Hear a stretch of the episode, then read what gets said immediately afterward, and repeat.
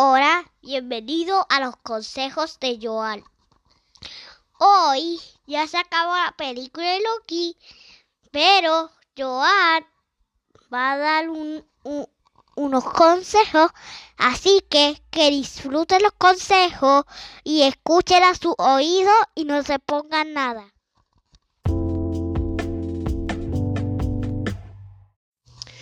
Saludos y bienvenidos a un nuevo episodio de los consejos de Joan. Hoy les quería hablar sobre las preguntas incómodas. Y esto es para prepararlo ya que se acercan las festividades de Thanksgiving, Navidad y todos estos eventos donde se reúne la familia, se reúnen amistades, vas a ver personas que hace tiempo no veías y las preguntas incómodas están ahí para hacer eso mismo incomodarte.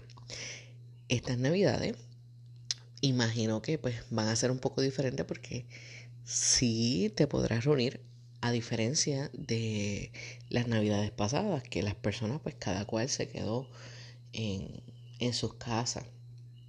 Y quizás en esta, aunque todavía estamos en tiempos de pandemia, pero quizás podremos tener esa flexibilidad de tener con de tener precaución, ¿verdad? Y pues con las mascarillas y las diferentes precauciones, pues quizás podamos reunirnos eh, con la familia y amistades que hace tiempo no vemos. Pues, ¿qué va a suceder? Como va a haber gente que hace tiempo no veías, te van a hacer las preguntas incómodas. El tema surge ya que la semana pasada, pues, eh, perdón, en el último episodio, hablé sobre la pregunta de, ¿tú echaste unas libritas de más? Pues esa y muchas otras preguntas son las preguntas incómodas que te suelen hacer. Normalmente estas preguntas van a ir de acuerdo a la etapa de tu vida. La etapa de tu vida en la que tú te encuentras. Las preguntas incómodas normalmente empiezan cuando uno está en la universidad. Por ejemplo, estás en la universidad haciendo tu bachillerato, tu, tu carrera universitaria y vienen y te preguntan, oye, ¿cuánto te falta para terminar? Y pues posiblemente tú estás en cuarto año de universidad, la gente piensa que ya deberías estar por terminar, pero realmente te faltan bastantes créditos. Así que empiezan a hacerte esa pregunta, ¿cuánto te falta por terminar? Una vez terminas de estudiar, empiezan a preguntarte, oye, ¿y conseguiste trabajo? Y tú estás ahí fajado, llevando resúmenes a todos lados, eh, yendo a las agencias temporeras a buscar trabajo, eh, yendo a diferentes lugares y todavía no has conseguido trabajo. Y pues vienen y te tocan la llaguita de que si ya conseguiste trabajo. Si estás soltero o estás soltera, especialmente le, esta pregunta le sucede más a las mujeres. Eh, mira, y el novio, ¿para cuándo? No vas a traer un, no tienes un amiguito, alguien, no vas a traer a nadie para la cena de San Giving o para la cena de Nochebuena. Eh, una vez entonces tienes el novio, por fin, eh, que lo llevas a, a esa cena de Navidad. Mira, y ya ustedes llevan un tiempito, par de años. ¿Cuándo, ¿Cuándo es que se van a casar? No lo dejen para muy tarde, tienen que ir cuadrando las cosas. Ahí, ahí va la otra pregunta incómoda. Pues nada, tomaste la decisión de casarte y empiezan entonces a preguntarte, mire, ¿dónde es que se van a casar? Y se van a casar por la iglesia, ¿verdad? Entonces empiezan a empujarte, ¿verdad? A, las cosas que, tienes que hacer. Este. Te preguntan. Eh, mire, ¿qué traje te vas a poner? Me imagino que, chacho, eso sacó la bien larga, ¿verdad? Y quizás tú quisiste hacer algo bien sencillo y pues la gente quiere que tú te tires algo bien espampanante, que no va a aportar nada, ¿verdad? Pero este quieren que tú hagas algo bien espampanante. Pues ahí va la otra pregunta incómoda. Pues una vez te casas, tuviste, llevas tiempo casado, ¿verdad? Disfrutándote la vida en matrimonio. Vienen y te preguntan, mira, ¿y cuando piensas tener hijos? No lo dejes para muy tarde, que después, que si el alto riesgo, que si... Y tú ahí tratando de sobrevivir. Este tratando de aprender a llevar una vida en matrimonio y ya la gente te está diciendo de que cuando vas a tener el hijo. Luego de que tienes un hijo, tienes uno ya, mira, y el hermanito o la hermanita, ¿para cuándo piensas tener un hermanito? Darle un hermanito a ese nene. Mira que después se cría solo. Se cree que se lo merece todo después. Si lo cría solo, no, no aprende a compartir. Mira a ver qué hace, de verdad. Volvemos a lo mismo. Ellos no van a aportar nada. Así que, pero, como quiera, te quieren dar, te quieren hacer esa pregunta.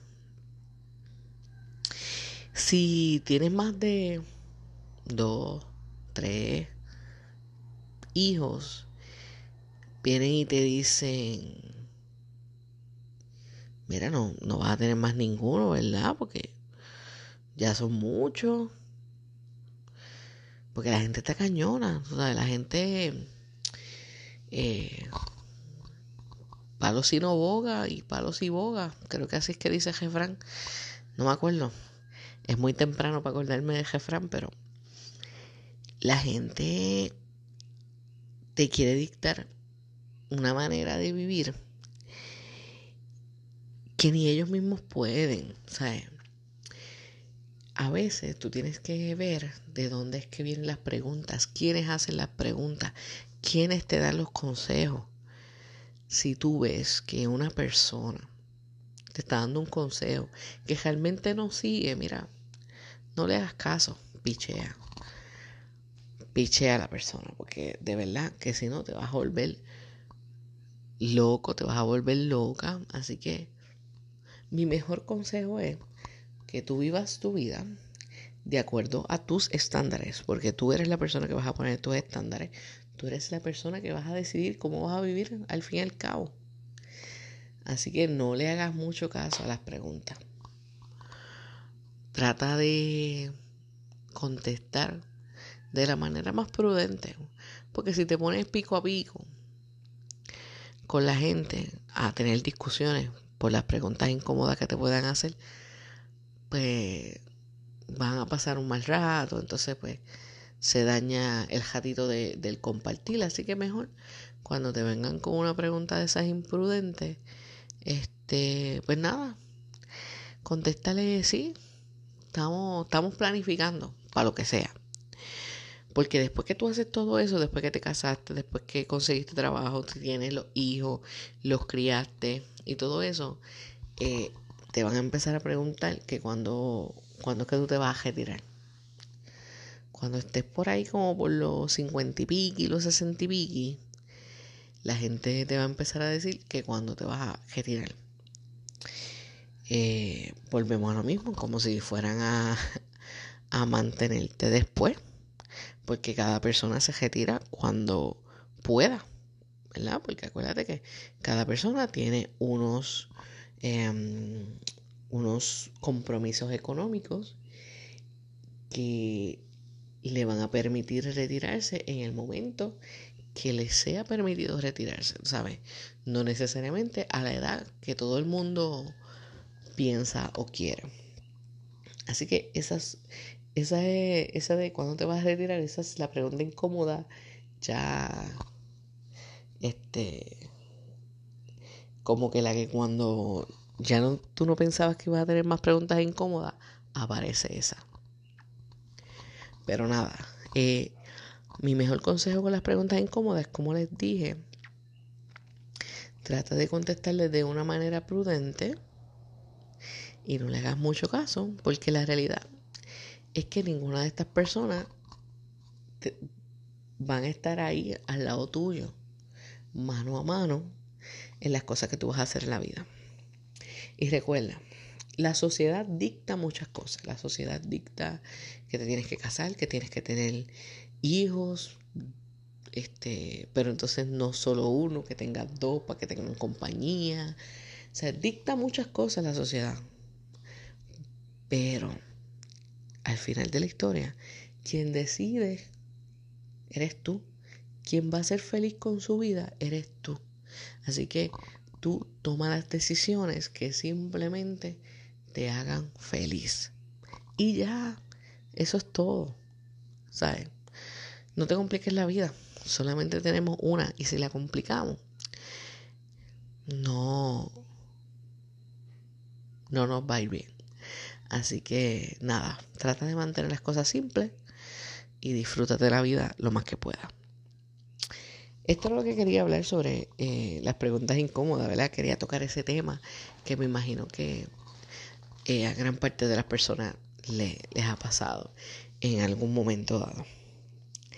Nada, antes de, irme quería contarles que el día de ayer, el 30 de octubre, estuve, eh, fui a lo que fue el Halloween Anime Fest en el pueblo de Vega Baja. El evento quedó espectacular, ¿verdad? Tuvimos la oportunidad. Yo me llevé a Lian y Lian estaba súper contento porque como la actividad había cosplay, ¿verdad? Que personas estaban disfrazadas, había una competencia de cosplay, pues él tuvo la oportunidad de ver todos esos disfraces y estaba bien contento. Y pues como está la temática de que está Halloween. O sea, yo creo que es la, fecha perfecta para, participarlo.